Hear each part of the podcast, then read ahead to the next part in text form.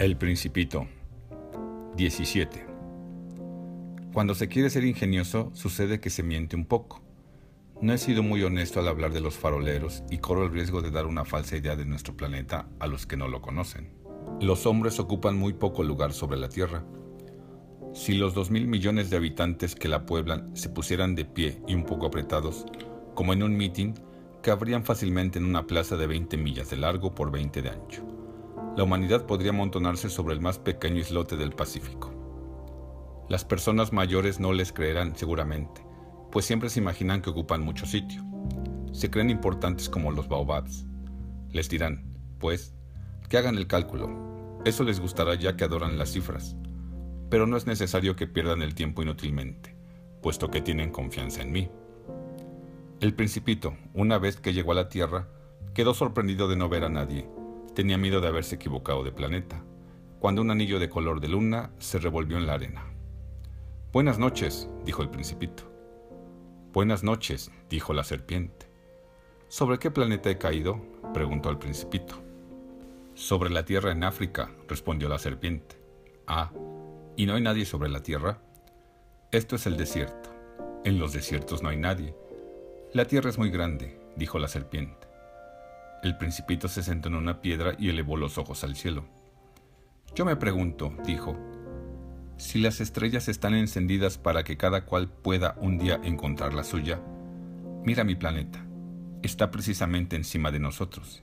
Pero, ¿qué lejos está? Es muy bella, dijo la serpiente. ¿Y qué vienes tú a hacer aquí? Tengo problemas con una flor, dijo el principito. Ah. Y se callaron. ¿Dónde están los hombres? prosiguió por fin el principito. Se está un poco solo en el desierto. También se está solo donde los hombres, afirmó la serpiente. El principito la miró largo rato y le dijo, Eres un bicho raro, delgado como un dedo. Pero soy más poderoso que el dedo de un rey, le interrumpió la serpiente. El principito sonrió. No me pareces muy poderoso, ni siquiera tienes patas, ni tan siquiera puedes viajar. Puedo llevarte más lejos que un navío, dijo la serpiente. Se enroscó alrededor del tobillo del principito como un brazalete de oro. Al que yo toco, le hago volver a la tierra de donde salió. Pero tú eres puro y vienes de una estrella. El principito no respondió. Me das lástima, tan débil sobre esta tierra de granito.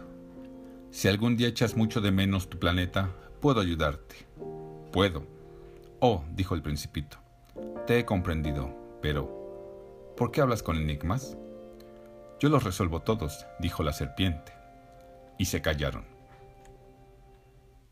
18. El principito atravesó el desierto en el que solo encontró una flor de tres pétalos, una flor de nada. Buenos días, dijo el principito. Buenos días, dijo la flor. ¿Dónde están los hombres? preguntó cortésmente el principito. La flor, un día, había visto pasar una caravana.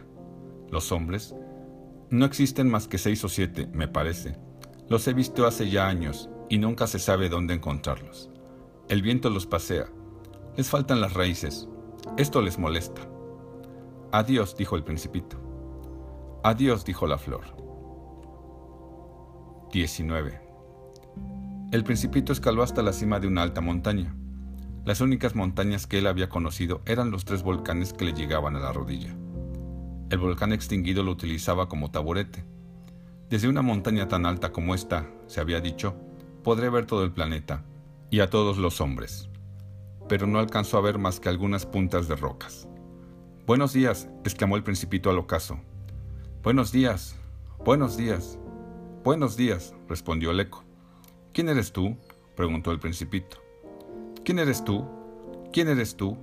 ¿Quién eres tú? contestó el eco. Sed mis amigos, estoy solo, dijo el principito. Estoy solo, estoy solo, estoy solo, repitió el eco. ¿Qué planeta más raro? pensó entonces el principito. Es seco, puntiagudo y salado. Y los hombres carecen de imaginación, no hacen más que repetir lo que se les dice. En mi tierra tenía una flor, hablaba siempre la primera. 20. Pero sucedió que el principito, habiendo atravesado arenas, rocas y nieves, descubrió finalmente un camino. y los caminos llevan siempre a la morada de los hombres. Buenos días, dijo. Era un jardín cuajado de rosas. Buenos días, dijeron las rosas. El principito las miró. Todas se parecían tanto a su flor. ¿Quiénes son ustedes? les preguntó estupefacto. Somos las rosas, respondieron estas. Ah, exclamó el principito. Y se sintió muy desgraciado. Su flor le había dicho que era la única de su especie en todo el universo, y ahora tenía ante sus ojos más de cinco mil, todas semejantes, en un solo jardín. Si ella viese todo esto, se decía el principito, se sentiría vejada, tosería mucho y simularía morir para escapar al ridículo. Y yo tendría que fingirle cuidados, pues sería capaz de dejarse morir verdaderamente para humillarme a mí también. Y luego continuó diciéndose, me creía rico con una flor única y resulta que no tengo más que una rosa ordinaria. Eso y mis tres volcanes que apenas me llegan a la rodilla, y uno de los cuales acaso está extinguido para siempre. Realmente no soy un gran príncipe. Y echándose sobre la hierba, el principito lloró. 21. Entonces apareció el zorro. Buenos días, dijo el zorro. Buenos días, respondió cortésmente el principito que se volvió, pero no vio nada. Estoy aquí, bajo el manzano, dijo la voz. ¿Quién eres tú? preguntó el principito. Qué bonito eres. Soy un zorro, dijo el zorro. Ven a jugar conmigo, le propuso el principito. Estoy tan triste. No puedo jugar contigo, dijo el zorro. No estoy domesticado. Ah, perdón, dijo el principito. Pero después de una breve reflexión añadió, ¿qué significa domesticar? Tú no eres de aquí, dijo el zorro. ¿Qué buscas?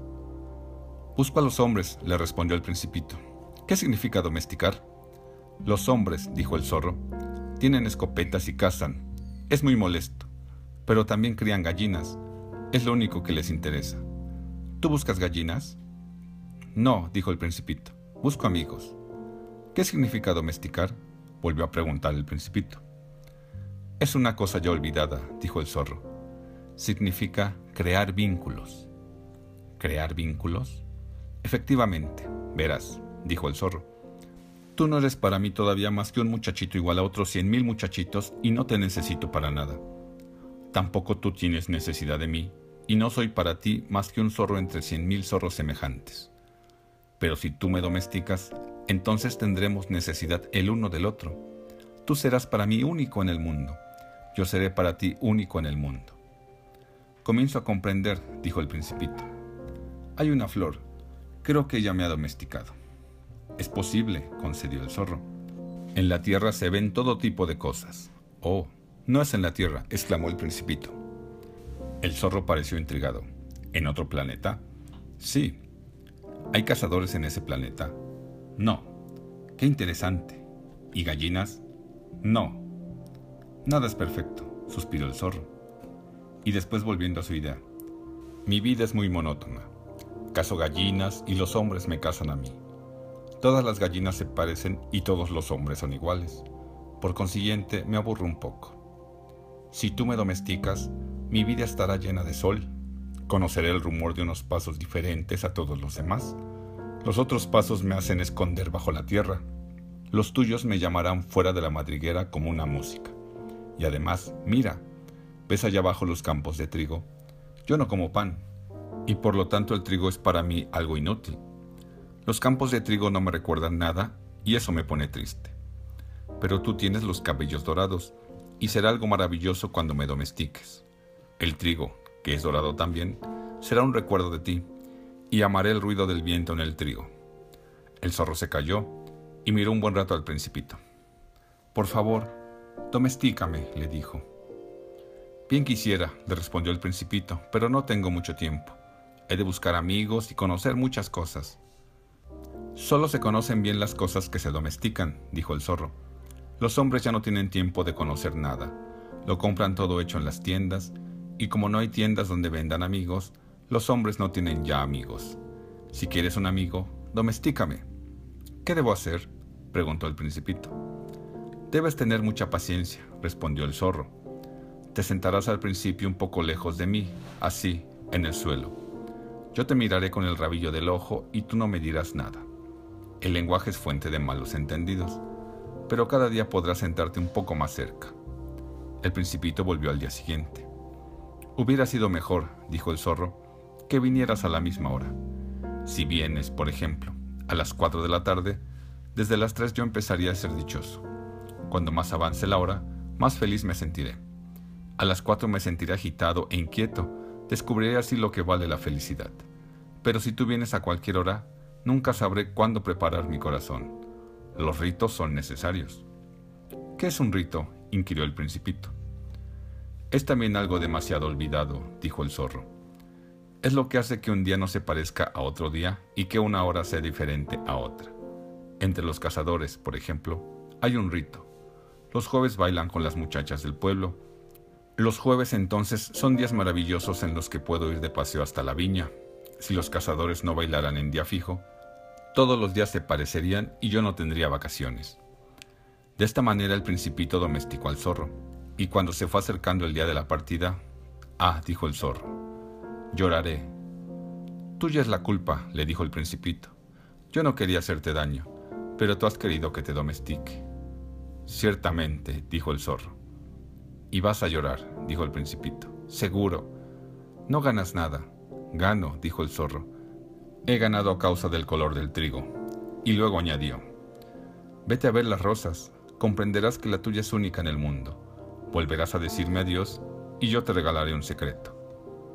El principito se fue a ver las rosas a las que dijo. No son nada, ni en nada se parecen a mi rosa. Nadie las ha domesticado, ni ustedes han domesticado a nadie. Son como el zorro era antes, que nada se diferenciaba de otros cien mil zorros. Pero yo le hice mi amigo y ahora es único en el mundo. Las rosas se sentían molestas oyendo al principito que continuó diciéndoles, Son muy bellas, pero están vacías y nadie daría la vida por ustedes.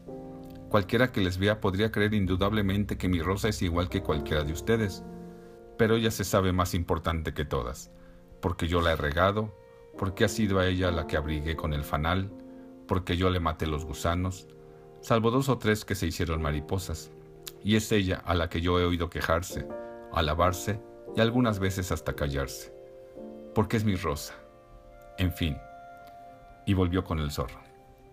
Adiós, le dijo. Adiós, dijo el zorro. He aquí mi secreto, que no puede ser más simple. Solo con el corazón se puede ver bien. Lo esencial es invisible para los ojos. Lo esencial es invisible para los ojos, repitió el principito para acordarse. Lo que hace más importante a tu rosa es el tiempo que tú has perdido con ella. Es el tiempo que yo he perdido con ella, repitió el principito para recordarlo. Los hombres han olvidado esta verdad, dijo el zorro, pero tú no debes olvidarla. Eres responsable para siempre de lo que has domesticado Tú eres responsable de tu rosa. Yo soy responsable de mi rosa, repitió el principito a fin de recordarlo.